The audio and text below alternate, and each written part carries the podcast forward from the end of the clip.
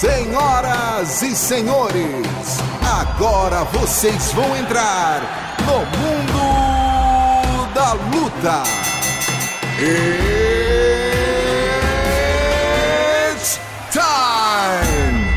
Salve, salve galera, sejam muito bem-vindos a mais uma edição do podcast Mundo da Luta, podcast especializado em nos esportes de combate. Eu sou Marcelo Russo, editor do Combate.com, e estou aqui com meu camarada Marcelo Baroni. Tudo bem, Baroni? Salve, salve Marcelo Russo, amigos do combate.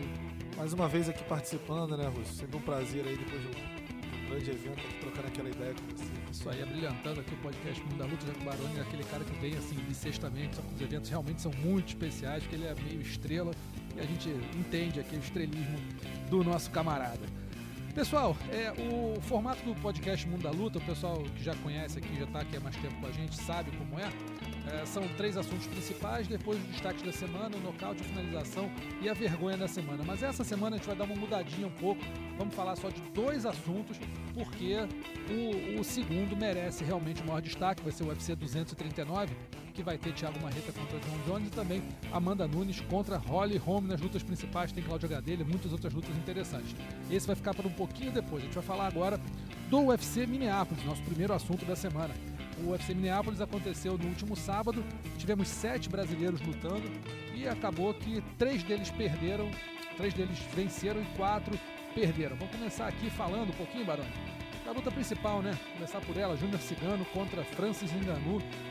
É, não chegou a nem a dar pro cheiro pro Cigano, cometeu um erro é, até certo ponto infantil, um pouco né, que não se esperava de um ex-campeão como ele, e que pagou o preço nocauteado em 1 minuto e 11 segundos. Né, derrota mais rápida da história da, da, da carreira do Cigano. Pois é, eu confesso que esperava assim que o Francis Engano fosse vencer a luta. Eu apostei no nome dele no palpitão do combate. Mas eu confesso que a rapidez me impressionou um pouco. Eu achava que ele ia demorar um pouquinho mais, ia ser uma luta mais brigada, ali, com mais bons momentos de parte a parte. Né? São dois caras muito bons. O Cigano vinha numa uma atuada muito boa. O que me surpreendeu mesmo foi a rapidez. Agora, tu sabe, né? O Francis Engano possivelmente é o cara mais forte ali da categoria, né? Sabe que peso pesado já é aquela coisa de um golpe e, e a, tá tudo acabado, né? E, e, o Cigano vacilou ali, quando ele soltou ali o overhand, ele acabou, né, pela força dele se virando ali, tomou uma de, de costas e não conseguiu mais se recuperar. Mérito total do, do camaronês. Foi aquela sensação de que a luta não aconteceu, né? Porque é, a gente não teve tempo de ver os dois é, trocando ali, enfim, fazendo uma luta eletrizante. Né? Um minuto e 11 segundos, realmente rapidíssimo. É, não deu pra nada. O Cigano até depois na, na, na, coletiva acabou falando que, né, não sabe por que ele saiu do plano de luta dele, que era eram golpes retos, jabs, ficar se movimentando muito para cansar o Enganu, para o Enganu não achar ele no começo da luta e depois ir fazendo o jogo dele buscando o nocaute. Cigano foi, como eu falei, a derrota mais rápida da carreira dele, 1 minuto e 11. A anterior tinha sido 1 minuto e 13 para o Joaquim Mamute, isso lá atrás, Cigano nem era do UFC. E agora fica aquilo, né, Baroni? O que, que acontece com o Cigano? Enganu provavelmente vai para a disputa de cinturão, Dana White não garante isso, mas é muito pouco provável que não seja ele o próximo desafiante, até porque é um cara que está fazendo aí uma, uma história bacana no UFC e ganhou de um ex-campeão, um cara que vinha de uma, uma sequência boa. Agora, o que, que esperar? O que, que você, a gente pode imaginar para o Cigano no, no, nos próximos passos? Ele disse que não muda nada, só vai levar um pouquinho mais de tempo para voltar a disputar o cinturão. Ele tem uma positividade muito grande, segundo ele. Eu não acredito que vai disputar o cinturão tão cedo, apesar da categoria ser um pouco rasa. Acho que o Cigano não disputa esse cinturão tão cedo. É, na hora H, né, precisava realmente mostrar que era o, o próximo desafiante, falhou e falhou feio. É, ele vai ter que reconstruir o caminho dele. Ele não é um cara que vai conseguir lutar no meio pesado. É, também não vai sair do UFC para fazer qualquer outra coisa em outra organização. Então ele vai ter que refazer. A nossa dúvida é realmente se ele vai conseguir uma nova disputa, né? Já que ele ganha ali de, da galera do meio da tabela, ganha de um ou outro ali de cima, mas na hora de ganhar do cara que, que é decisivo ali, né? Pra, pra se colocar como próximo desafiante, ele, ele perdeu a luta, né? Então mas eu, a vantagem está do lado dele no sentido de que é uma categoria muito rasa, né? Então, mesmo que venha acontecer isso do engano, o Francis engano ser o próximo, é, o Cigano já com duas vitórias já começa a se colocar ali na, na boca. É verdade. Então, boa sorte pro Cigano aí, tomara que ele consiga é, se recuperar, mas eu acho que vai levar um bom tempo, se é que ele vai voltar a disputar o cinturão. Gente torce porque mas essa derrota realmente não ajudou em nada.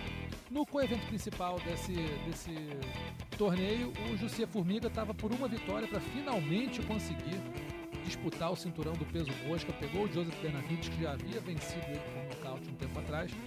Mas o Formiga estava em outro momento, estava né, vindo de vitórias expressivas até. E pegou um Benavides que não deu chance nenhuma, né, Baroni? Acabou vencendo tranquilamente o Benavides, venceu por nocaute técnico no segundo round, dominou a luta quase que completamente. O Formiga não se achou na luta.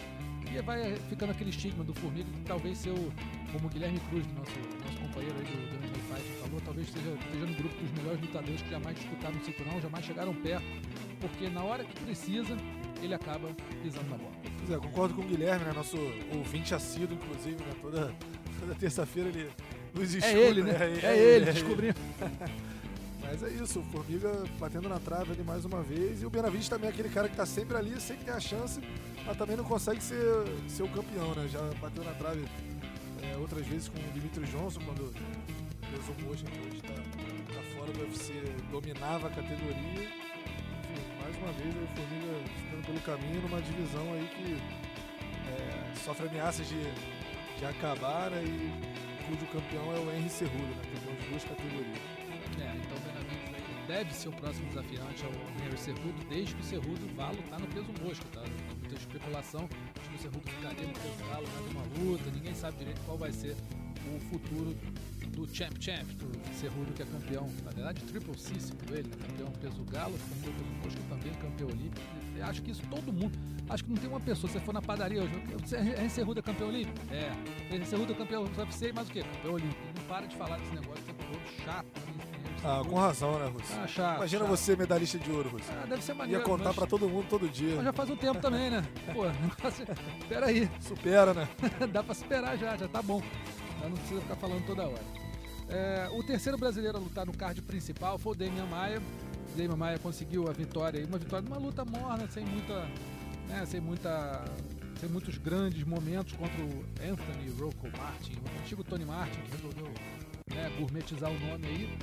O Damian Maia venceu por decisão majoritária, dois juízes deram 29 a 28 para ele, um tinha dado 29 a 28, depois voltou atrás e deu empate. Então ficou 28 a 28 para esse terceiro juiz, vencendo por decisão majoritária, chegou a 21 vitórias nas- na- na- no UFC, é o segundo lutador, na verdade o terceiro lutador com mais vitórias, não, o segundo lutador com mais vitórias, só perde para o Cerrone, e é o terceiro lutador com mais lutas no UFC, só perde pro com o Stephen já. Jeremy Stephens perde pro Serrone e pro Bispo, se não me engano. É isso? Acho que sim. Acho que sim, acho que é isso. Esperar a produção É, confirmar. vamos esperar a produção confirmar, deve ser isso aí.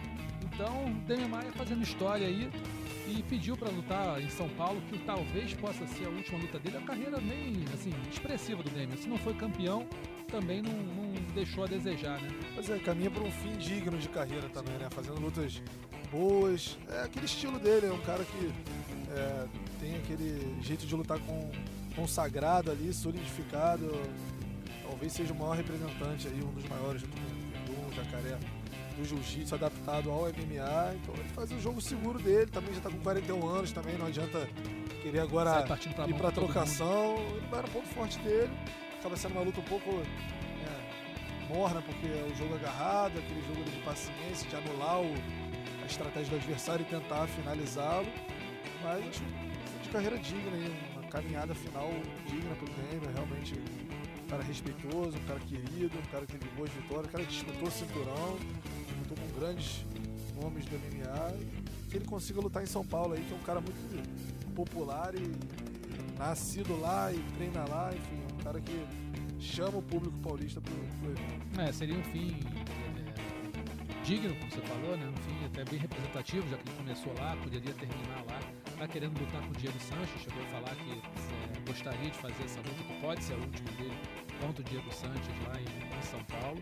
Acho que é uma luta tranquila pro Daniel, não acho que vai ser uma luta perigosíssima, que ele pode, né, tem muita chance de perder, acho que é uma luta vencível para ele.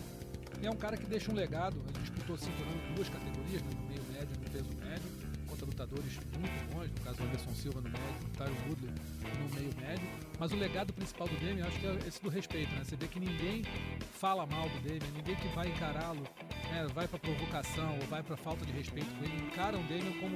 Tem muita gente chamando ele até de samurai, daquele cara que é um, tem um nível acima né, de respeito dentro do MMA, e eu acho que isso é bacana, né? Pro cara que faz um esporte que normalmente se desrespeita tanto, você tem tanto trash talk, tanta bobagem sendo falada, até coisas né, ofensivas e tudo, o Damian co- percorreu o caminho da, da serenidade aí na carreira dele inteira está colhendo esses frutos, é muito respeitado no meio. Só uma informação aqui, Marcelo. Diga. a produção disse aqui, ó. Apenas Donald Cerrone e Jim Miller lutaram mais vezes que Damian Maia e Jeremy Stephens. É isso, Jimmy, ele- No UFC. Produção, obrigado aí, A pessoal. produção tá voando aqui. Nossa produção. É, outro lutador que fez uma luta que não foi brilhante, mas que também é, saiu com a vitória foi o Ricardo Carcassinha, enfrentou o Journey Nilsson e venceu por decisão unânime, triplo 30 a 27. Luta é, sem, sem destaques, mas mais uma vitória para Carcassinha aí no peso galo. Tá andando, é, trilhando um caminho seguro aí na carreira dele. E teve dois brasileiros, vou deixar melhor por fim, teve dois brasileiros que realmente é, não vou dizer que decepcionaram, porque não, não, era, não havia uma expectativa tão gigantesca em cima deles, mas é- foi uma constatação que talvez, talvez, o Júnior Albini e o Vinícius Mamute é, ainda não estejam no, no- no momento certo de estar no UFC. Né? O Albini foi derrotado pelo Maurice Green é, por nocaute técnico no primeiro round e o Mamute também foi derrotado no primeiro round, um pouquinho mais rápido, no minuto 18, pelo Eric Anders. Acho que o Mamute pegou um desafio é, bem maior do que o É, Albini. botaram o Mamute pra levantar o Eric Anderson. Claramente, botaram. claramente. E o Mamute não segurou, realmente o Andrews está no nível bem acima. E foi um nocaute até é, bem, bem incômodo Mamute já estava nocauteado no chão, o juiz deixou o Andrews dar mais uns, pelo menos dois ou três golpes claríssimos que, que não precisariam ter sido dados. O Mamute até pegou uma suspensão de seis meses, saiu a suspensão médica do UFC, seis meses, ele vai ter que apresentar uma tomografia do crânio para ver se consegue diminuir essa suspensão, senão vai ter que ficar parado um tempo. E o Albini, é, nocauteado aí no quase 4 minutos, 3 e 38 pelo Maurice Green. Acho que esses dois a gente sabe que não estão no momento, talvez, que deveri, devessem estar para estar no UFC, né, Barão? Então não estão num nível tão alto assim que poderia, poderiam se manter muito tempo na organização. Pois é, provavelmente vão passar no RH, né? O Albini já tinha ficado surpreso, né? Por ele, ele perdeu três lutas seguidas, recebeu a quarta chance ali, ele, ele deu entrevista pra gente na semana da luta, falando que ficou surpreso que o UFC tenha dado mais uma oportunidade pra ele. E o Mamute veio de derrota, foi contratado depois de vencer o John Allen no Contender Series Brasil, né? Na primeira temporada do, do programa ali do Peneirão do Dana White. E também sucumbiu ali pelo Eric Anders. Acho que vão passar no RH, acho que fim da linha pros dois aí no UFC. É, acho que o Albini é certeza, ia me surpreender se ele tivesse mais uma chance. Mamute talvez tenha mais uma chance, mas foi muito mal nas duas lutas que fez. Foram duas derrotas no primeiro round, né? Pois Isso é. pesa muito. Foi muito mal, não sei se vai ter uma terceira, talvez tenha mais uma para o contrato. Se não fizer chover, é capaz também de ser desligado. E a gente deixa melhor por fim, né? Uma, uma- a vitória da Amanda Ribas, brasileira, peso palha, pegou aí, estreou no UFC depois de dois anos suspensa por doping, encarou Emily Whitmire e parece, ela disse depois o Adriano Albuquerque aqui no Combate.com, entrevista no domingo, que sentiu a pressão, mas não transpareceu. Né? Mostrou muita personalidade, conseguiu a vitória por finalização no segundo round, foi dominante a luta inteira, foi muito bem realmente a Amanda. E é um nome pra gente olhar com calma, né? Porque é uma lutadora que chega no UFC, pega uma, uma adversária com bem mais experiência, que já conhece o evento, já passou aquela nervosismo, nervosismo da estreia, e ela chega e engole essa adversária e vence bem, né? Depois de né, ter passado por perrengues aí de doping e tudo, é uma lutadora pra gente ficar de olho, né? É, daquelas estreias que deixam a gente animado, né, Lúcio? Exatamente. Perdão. É, atuação segura, né? Parecia uma veterana ali, sem se abalar, dominando as ações. Quase finalizou no, no primeiro round, depois viria a finalizar na, na segunda etapa. Realmente muito tranquila, é, deixou uma ótima impressão. Vai ser aquela lut- lutadora que a gente vai ter que ficar de olho, porque começo muito animador, né? Tomara que as expectativas é, se confirmem. Mas é um começo bem promissor aí da Amanda. E além do mais, uma, uma, uma lutadora muito simpática, é, boa de entrevista, né? Uma pessoa que acessível. Então ela pode ter esse lado bom também, é, aliando ali o, ao, lado dela do como lutadora dentro do octógono. E realmente, tomara que dê uma luta boa pra ela, de repente é, em São Paulo aí para ela também se aproximar do público brasileiro, né? o público brasileiro começar a saber quem é a Amanda Ribas. É, ela tá pedindo luta em outubro, mas pode ser que caia para ela uma luta em novembro aí no UFC São Paulo. Vamos ver o que acontece, mas assim, a gente dá um testemunho aqui, a Amanda Ribas, eu, eu falei com ela quando ela foi campeã mundial amadora de campeã mundial de MMA amador. Tava no aeroporto lá em Houston voltando de Las Vegas, na abertura de evento, não lembro direito qual foi. E aí me avisaram, olha, Amanda Ribas está aí, toma aqui o telefone dela, tenta achar ela aí pelo WhatsApp para conseguir, de repente você consegue uma entrevista com ela. Mandei o WhatsApp para ela, na mesma hora respondeu, ela estava por coincidência vindo para a área dos portões lá de voos que eu tava. Consegui falar com ela, estávamos eu e Ivan Halp na época. A gente conseguiu falar com ela, deu uma entrevista super simpática, como ela é realmente. Né? E como você falou, ela é super gente boa, é, carismática, simpática. Acho que isso vai ajudar muito a promover a carreira dela. Se, se é, fala bem inglês, né? se comunica bem inglês. Diz que era faixa branca lá no octógono, mas não. Tem muito. Tá, tá, quase na marrom já, perto do, do nível dos brasileiros. Aí tá quase na marrom no inglês. Tá muito bem. E fez uma, uma apresentação bastante, bastante segura. Acho que peso palha aí, o brasileiro ganha um talento. Acho que se bem trabalhado e se conseguir caminhar, né, fazendo, conseguindo vitórias empolgantes, assim, se, se consolidando na categoria, é um nome que pode, pode fazer barulho. Com certeza. Ô Marcelo, uma dúvida, você entrevistou ela em inglês, gastou em inglês ou foi em português? Não, foi português, né? Foi português, que a gente, a gente né, sou, se ela é faixa branca, acho que eu sou faixa é faixa, faixa, coral, faixa coral. faixa gelo no inglês aí, mas ela, pô, gente boa demais, a Mandinha. Sorte pra ela aí, nossa mineira lá de Varginha. E agora a gente vai partir para o nosso segundo assunto da semana, amigos, o UFC 239. Para mim, não sei se o Baroni concorda, mas é o maior evento do ano para o Brasil. Você vai ter Thiago Marreta enfrentando John Jones no peso meio pesado, pelo cinturão. É, pouca gente imaginava que o Marreta poderia chegar a esse nível é, que ele está hoje, está disputando aí o, o, título mundial contra talvez o maior lutador da história.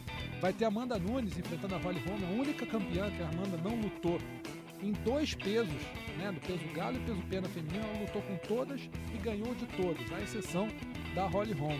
E ainda ganhou da campeã do peso mosca, né? Valentina, quando a, Shevchenko, quando a Valentina era peso galo. Então a Amanda tá, se, tá, em, tá pra mim, ela já é a maior de todos os tempos, mas assim, se ela vencer a Holly Holm, ela vai se tornar aquela lutadora mítica, aquela que dificilmente alguém vai conseguir superar. E também tem a Cláudia Gadelha no card preliminar, é uma luta, a gente está até brincando, né? Que é a luta que ninguém lembra que vai acontecer. Cláudia Gadelha e Randa Marques, a terceira brasileira do evento. Gadelha tentando voltar aí a galgar os degraus rumo ao topo da categoria.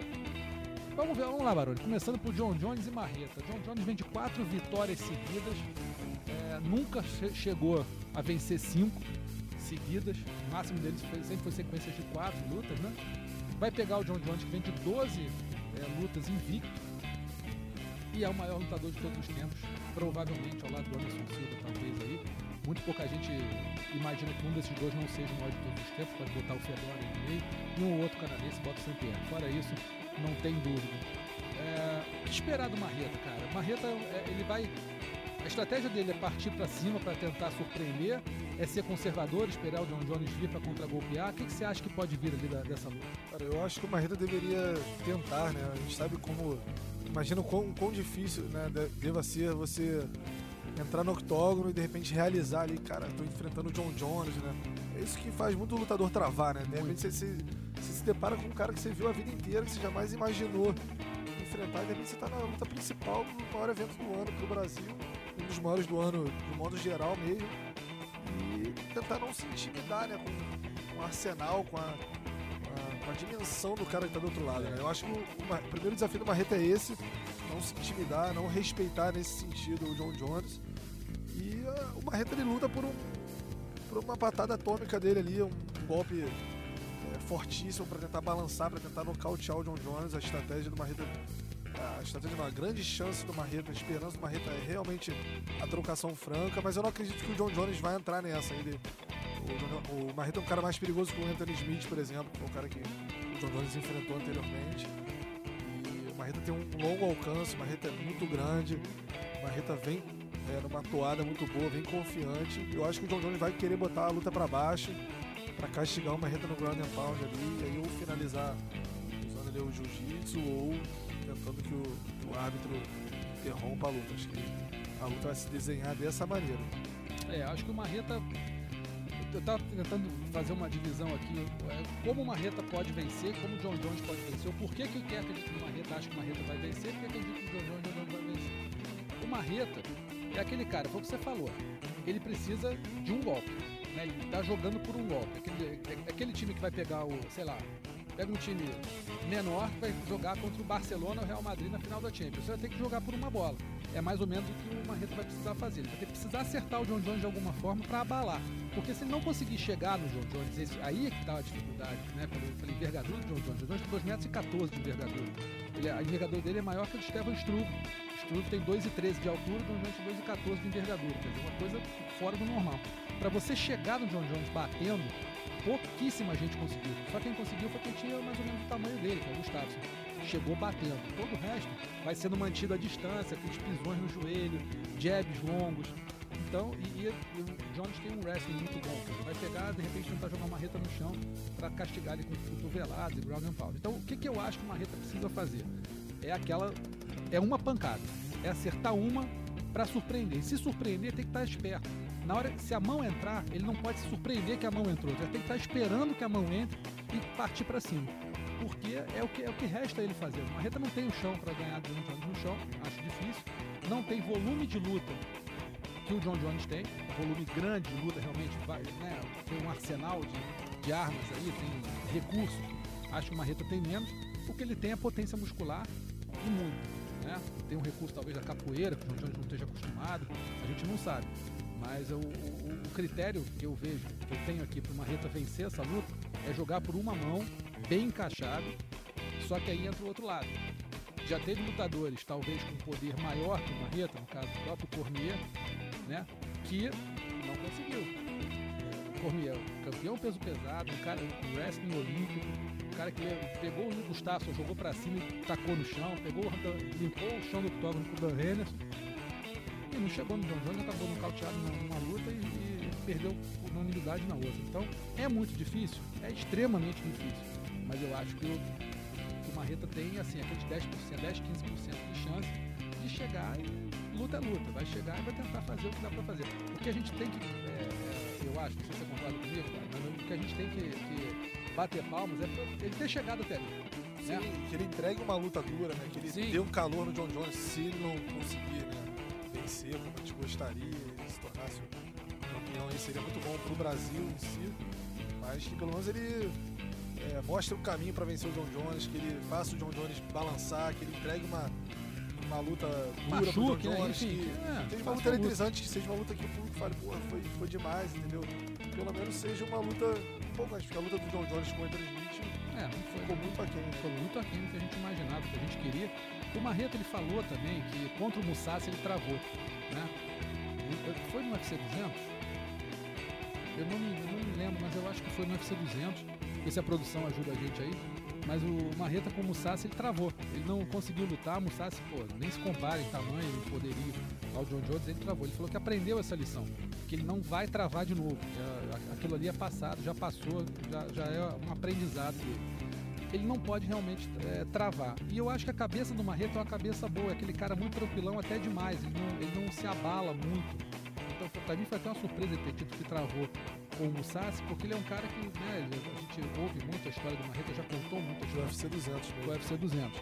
É, ele, ele, ele é um cara que era chamado na- lá na- na- no exército de, de sem alma, né? Porque ele, ele, ele era aquele cara frio, aquele cara que não se abalava com nada. Os maiores castigos ele estava impassível. A cabeça dele é uma cabeça muito forte. Talvez por ter passado muita coisa na vida, talvez dificuldades muito maiores do que enfrentar o John Jones no octógono com regra. Então, é, eu tô contando também com a cabeça do Marreta para ser uma cabeça gelada, aquela cabeça impenetrável, que nada que vem de fora possa abalar o que ele o que ele está fazendo. Eu, eu, é, para mim essa é a chance que ele tem, uma cabeça gelada e jogar por um golpe. Se esse golpe entrar, ele pode tentar capitalizar. Mas claro que a grande, a grande, a imensa é, chance de, de ser campeão, de se manter campeão, é do John Jones. Que não tem dúvida nenhuma é que vai ser uma luta que vai, todo mundo vai parar para ver. Muito difícil é, alguém que tenha condição de, de de assistir essa luta, não tá parado agora pra ver no próximo sábado, né? Tem promoção do combate também. Tem Marcelo. promoção no É. combate, combate play na verdade, R$ 49,90. Assinando até sábado, você tem até o fim do ano a, mensalidade de R$ 49,90 cai de R$ 79,90 para R$ 49,90, trintinha de desconto por mês, nada mal e pode assistir em qualquer lugar, no seu tablet, celular, no seu dispositivo aí. Se conseguir né, botar aquele dispositivinho para botar na televisão também e ver, sem problema nenhum. Combate Play aí por R$ 49,90 até o fim do ano se assinar agora. Então entra lá e assina até o dia da luta do, do Marreta com o Rondônia, que vai, vai valer a pena. Nosso coevento principal da noite do UFC 239, o Baroni, Amanda Nunes e Holly Holm. Amanda Nunes, aí, que aí se inverte, né? Você tem a Amanda Nunes, a dominante, a, a brasileira que realmente é dominante, manda na categoria peso galo, campeão peso pena também, encarando a Holly Holm, que é, é multicampeã mundial de boxe, já foi campeã peso galo, mas não conseguiu nem defender o cinturão dela, ganhou da Ronda Rousey, depois foi finalizada pela Misha Tate, estava ganhando e foi finalizada no último round, uma luta muito empolgante também. Que esperar dessa luta? Eu tô acreditando muito na Amanda Nunes. É, eu vou apostar na Holly Holm, confesso. Acho que a Holly Holm. Vai, vai na Holly Vou, Holm. vou apostar na Holly Holm, no Rapaz. palpitão, inclusive. Então, Explica tô- aí. É, não, eu tô achando que a Amanda vai vir com excesso de confiança. Feito história contra a Cyborg, que vitória maior de todos os tempos. É, ninguém apostava contra a Cyborg, era muito difícil você é, ver alguém falando que a, a Cyborg seria surpreendida. Eu acho que a Amanda vai ter um, um excesso de confiança, ele tá com excesso de confiança. É, a Holly Holm é uma atleta, uma envergadura muito boa, é um boxe muito alinhado. Acho que se a Amanda resolver ir pra trocação com ela, ela vai. A Amanda também tem uma trocação de muita qualidade e muito, a mão muito pesada, né? Mas eu acho que ela pode se complicar. Eu, se fosse a Amanda, é, poderia usar o judô ali pra tentar quedar a Holly Holm, mas eu vou, vou apostar na Holly. Tô achando que, que ela vai surpreender. Caso a Amanda vença, né? Vai atingir aquela marca pessoal ali, né? Tão expressiva que é ter limpado todo, todas as atletas que, que foram campeões Campeões. um dia da, das categorias que ela, que ela domina, então é algo muito expressivo, né? Você ter no currículo vitórias sobre Misha Tate, Holly Holm, Ronda Rousey e a própria Kim Cyborg é realmente contestável. É, também- tem também que a gente falou, né? Valentina Shevchenko, que é campeã peso mundo, acho que e a Amanda venceu duas vezes. Então não é pra qualquer um. A quantidade de campeãs que ela pegou aí e venceu, e venceu bem, né? Não, não deixa dúvida que ela é uma, uma fora de série. Você está falando da, da- da- do excesso de confiança. Você acredita que a Amanda possa, possa ir contra a Holly como a Ronda, como a Ronda Rousey foi para a Holly Holm? é Isso? Eu acho que sim, eu acho que a partir do momento que você é, vence alguém muito grande, você tende a achar que o próximo desafio Não vai é, ser tão não vai ser tão assim. duro assim. Você venceu a Cyborg e realmente você vence a Cyborg, você acha que dá pra ganhar da Nada Holly Holm tão alto, tranquilamente. assim. é, assim. É, eu, acho, que nessa aí. E a gente tem visto muito azarão quebrando a banca aí recentemente, né? Isso aí tem é uma- algo cada vez mais corriqueiro. Tem visto. Eu, eu, eu entendo, o seu teu argumento é bom. Eu só acho que a Amanda tá desbancando todas essas, essas teorias de, de, de, de que ela é. Ó, dessa vez não vai dar, ou dessa vez ó, vai, vai ter uma, uma, uma adversária que, vai, que é perigosa. A cabeça da Amanda é uma cabeça, eu acho que é uma cabeça muito de campeã mesmo. Aquela campeã que sabe que é melhor e que não acredita que em nenhum momento vai ser é, superado. Acho isso até certo ponto bom, claro, se passar do ponto é, desanda, como foi o caso da Amanda contra, contra a Holly Holm, mas a precisão de golpes da Amanda é um negócio que me assusta. Se você olhar a luta dela contra a Ronda, contra a Raquel Pennington, contra a própria Misha Tate e contra a Cyborg, a Amanda quase não perde golpe. Isso é, é- é muito bom para ela lutando contra uma boxeadora, porque a, a Holly Holm, ela né, vai, se movimentar bem. Se a Amanda conseguir ter a mesma efetividade de golpes que ela teve contra todas as outras adversárias, que ela vem provando que tem, a Holly Holm vai apanhar muito mais do que está acostumada a apanhar. Assim, ela fez uma luta dura com a Cyborg, mas a Amanda ganhou da Cyborg no primeiro round. Esculachou a Cyborg, não tem, não tem outro termo para falar. Então, eu acho que a Amanda é, é favorita, vou apostar nela assim, se, eu, se ela perder, rapaz, vou te dizer que pra mim vai ser uma surpresa monstruosa, porque é uma lutadora que hoje está na ponta dos cascos. E ela, ela já está falando se ela de- defender esse cinturão agora, no peso dela, ela vai querer defender o cinturão peso pena numa revanche com a Cyborg. Ou seja, ela está pensando sempre muito alto, está se mantendo em nível altíssimo, luta numa. eh, treina numa, categoria, numa, numa academia a melhor do mundo, né? E ela é topo de linha da, da melhor do mundo. Então, assim, eu acho que hoje, hoje, se tem alguém para ganhar dela, ok, pode ser a Holly Holm, que não- até chute alto, não teve nenhuma atleta que ela pegou, a Amanda não pegou ninguém que tivesse um chute alto tão bom quanto o da Holly Holm, né? não, não- não me lembro de ninguém que fosse tão, tão boa no chute alto, e acho que pode ser um diferencial, ela talvez não esteja esperando tanto isso, né, de boxeadora, mas a Holly Holm tem esse chute alto muito forte, prova Rousey também, contra a Beth Correia, que você nocauteou a Beth, então eu não sei, eu acho que, na minha opinião, a Amanda Nunes favorita, vou apostar nela no palpitão e vou apostar no John Jones no palpitão também, porque eu tô lá atrás, tô querendo ir na segurança, negócio de surpresa. No último marquei dois pontinhos só, tô, fiz, a, fiz a rabeira da rabeira. Então agora va- vamos na tranquilidade aí para essa luta da Amanda Nunes. E a terceira luta que a gente vai falar aqui é a Cláudia Gadelha contra a Randa Marcos. Cláudia Gadelha é, no peso palha, vem aí numa, numa sequência bem ruim na carreira, talvez a pior da carreira dela. Vai enfrentar aí a, a iraniana naturalizada canadense Randa Marcos.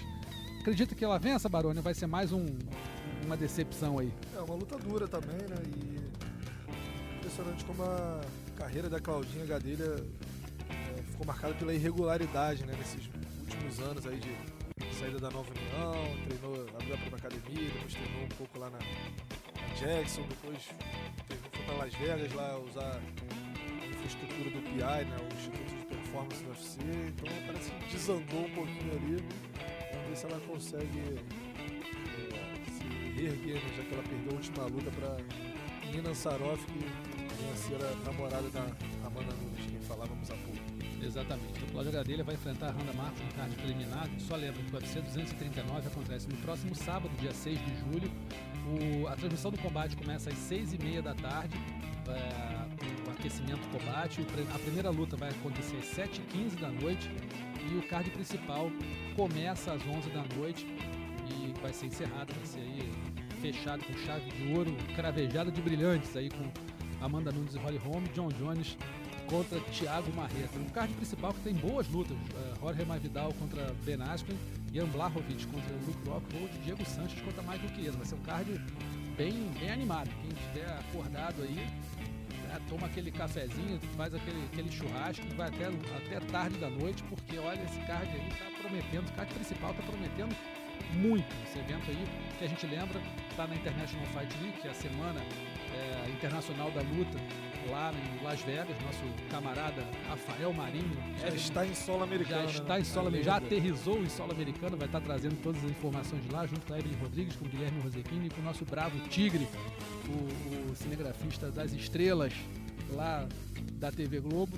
Vai estar lá todo mundo contando as histórias para vocês e a gente fica aqui na expectativa para ver uma, uma bela uma bela transmissão e se Deus quiser, duas vitórias dos brasileiros aí. O Marreta me ferrar no palpitão, não vou ficar triste não. E agora, amigos, vamos para os destaques da semana, né, Baroni? Todos, a gente lembra que os destaques da semana estão lá no resumo do MMA que o Adriano Albuquerque faz toda semana com todo carinho, Esse, pesquisando. esse gosta do resumo do Esse MMA. gosta, esse gosta. Esse aí vai, vai Vai fuça fundo, lá, vai né? Vai no, no, no, Os mais variados. mundo do MMA para conseguir achar lá os melhores, as melhores atuações aí da- do pessoal. Ele que mandou aqui, me deu uma bronca, hein? Porque eu tinha escolhido o nocaute e finalização da semana. O nocaute da semana, a finalização da semana diferente, me deu uma bronca. Olha só, nada disso não. São esses aqui, ó. Pá! E ele mandou e realmente eram os melhores. Nocaute da semana aconteceu no Pancrase 306 lá no Japão. O Ryuchi Miki apagou o Manabu Inoue com uma joelhada voadora espetacular. Vai estar lá no, no- no resumo do MMA, é só dar uma. Entra lá no combate.com. Tá lá o Ryuchi Miki contra o Manabu Inoue Isso, 306. show de, show de, de pronúncia, hein, Eu Marcelo. não sei falar japonês, Gostei, não. Tô falando gostei. aqui. Não, você- olha, eu vou te falar, Tá se eu fosse falar japonês, já tava intercâmbio tudo errado. né? Tudo errado. Tô falando aqui do jeito que tá escrito. Bom, tá bom. O meu caso da semana tá no Pancrase, então você vê lá no, no resumo do MMA. Finalização da semana aconteceu no Cage Warriors 106. foi o Mads Burnell, que já lutou no UFC, finalizou o Jim Truman com uma gravata japonesa. É meio que um, uma, uma, uma guilhotina de lado, só que você prende com as duas pernas a, a, a, a perna do adversário, você faz, você faz força nos dois sentidos. É difícil para burro de ver. quem sabe essa aí. Essa aí é pra quem sabe. Nosso Mads Brunel aí conseguindo a finalização da semana, uma baita de uma finalização no Cage Warriors. E também no, do Cage Warriors veio, 106, no mesmo evento, veio a vergonha da semana. O que aconteceu? Estavam lutando Nicholas Dalby e Ross Houston. Luta principal do evento. O árbitro era o Mark Dora. E aí a luta foi se desenrolando e o Ross Houston teve uma fratura do nariz que não parava de sangrar, mas por nada. Tipo assim, poça de sangue no chão. Vai estar lá no, no, no resumo do MMA também. Então tá lá uma poça de sangue no chão. Só que os lutadores rapaz, começaram a, a, a- a lona que, que fazia o piso no cage, segundo o Mark Doda, o árbitro, que depois foi no Twitter falar, era de péssima qualidade, era meio plastificada. O que aconteceu? Era tanto sangue, o sangue é viscoso, né? No- numa, super- numa superfície plastificada, parecia que parecia que negócio de futebol de sabão. Futebol de sabão. né? O pessoal, o pessoal não parava mais em pé, cara. Então assim, o cara ficava de joelho para tentar golpear e andava para trás, escorregava para trás, ia golpear, golpeava a lona. E o outro ia tentar se defender, escorregava pro lado. Também chegou uma hora que o árbitro falou ó, psh, não tem mais condição não. Parou, ele já tinha parado a luta duas vezes para os médicos verificarem lá o, o nariz do, do nosso brioso Ross Houston. E tava ruim, mas o médico deixou, deixou seguir. Tava sangrando abundantemente. Mas a lona não permitiu, então o árbitro acabou encerrando a luta, Com declarou razão, no com razão. contest. Com razão, Dá com razão. estrutura pro- pros atletas. Mas é, no mínimo vou colocar uma- um material bom para os caras poderem trabalhar. Então a lona acabou sendo ah, causadora da, da interrupção da luta, não o, o- ferimento no nariz lá do nosso Ross Houston, mas aí ficou por conta do Cage Warriors 106, a vergonha da semana, uma lona de botequim pra galera lutar. Aí não dá, né, Baroni? Aí não dá Passa régua. passa régua. Pessoal, então a gente vai ficando por aqui, lembrando que o UFC 300, o UFC 300, o UFC 239 acontece nesse sábado agora, dia 6 de julho, a partir das 6 e meia da tarde, transmissão do combate, também no combate.com, o aquecimento combate fica ali em vídeo, você pode acessar o combate.com, vai estar ali o aquecimento combate e as duas primeiras lutas no site, as primeiras lutas do card principal, o card preliminar, é, em vídeo o restante do evento todo em tempo real e o combate transmite o evento inteiro na íntegra, ao vivo e com exclusividade a partir de seis e meia da tarde. Lembrando que o card principal, que vai ser encerrado com, com Amanda Nunes e Holly Holm, John Jones e Thiago Marreto, começa às 11 da noite, tudo isso no horário de Brasília. Tá certo, Baroni? Valeu, Russo. Um prazer. Muito obrigado pela, pela resenha de hoje. Ah, por nada, amigo. A casa é sua, estamos aí. E até semana que vem, amigos. Um abraço. Valeu, um abraço. Até mais. Finalizado. Semana que vem tem mais Mundo da Luta.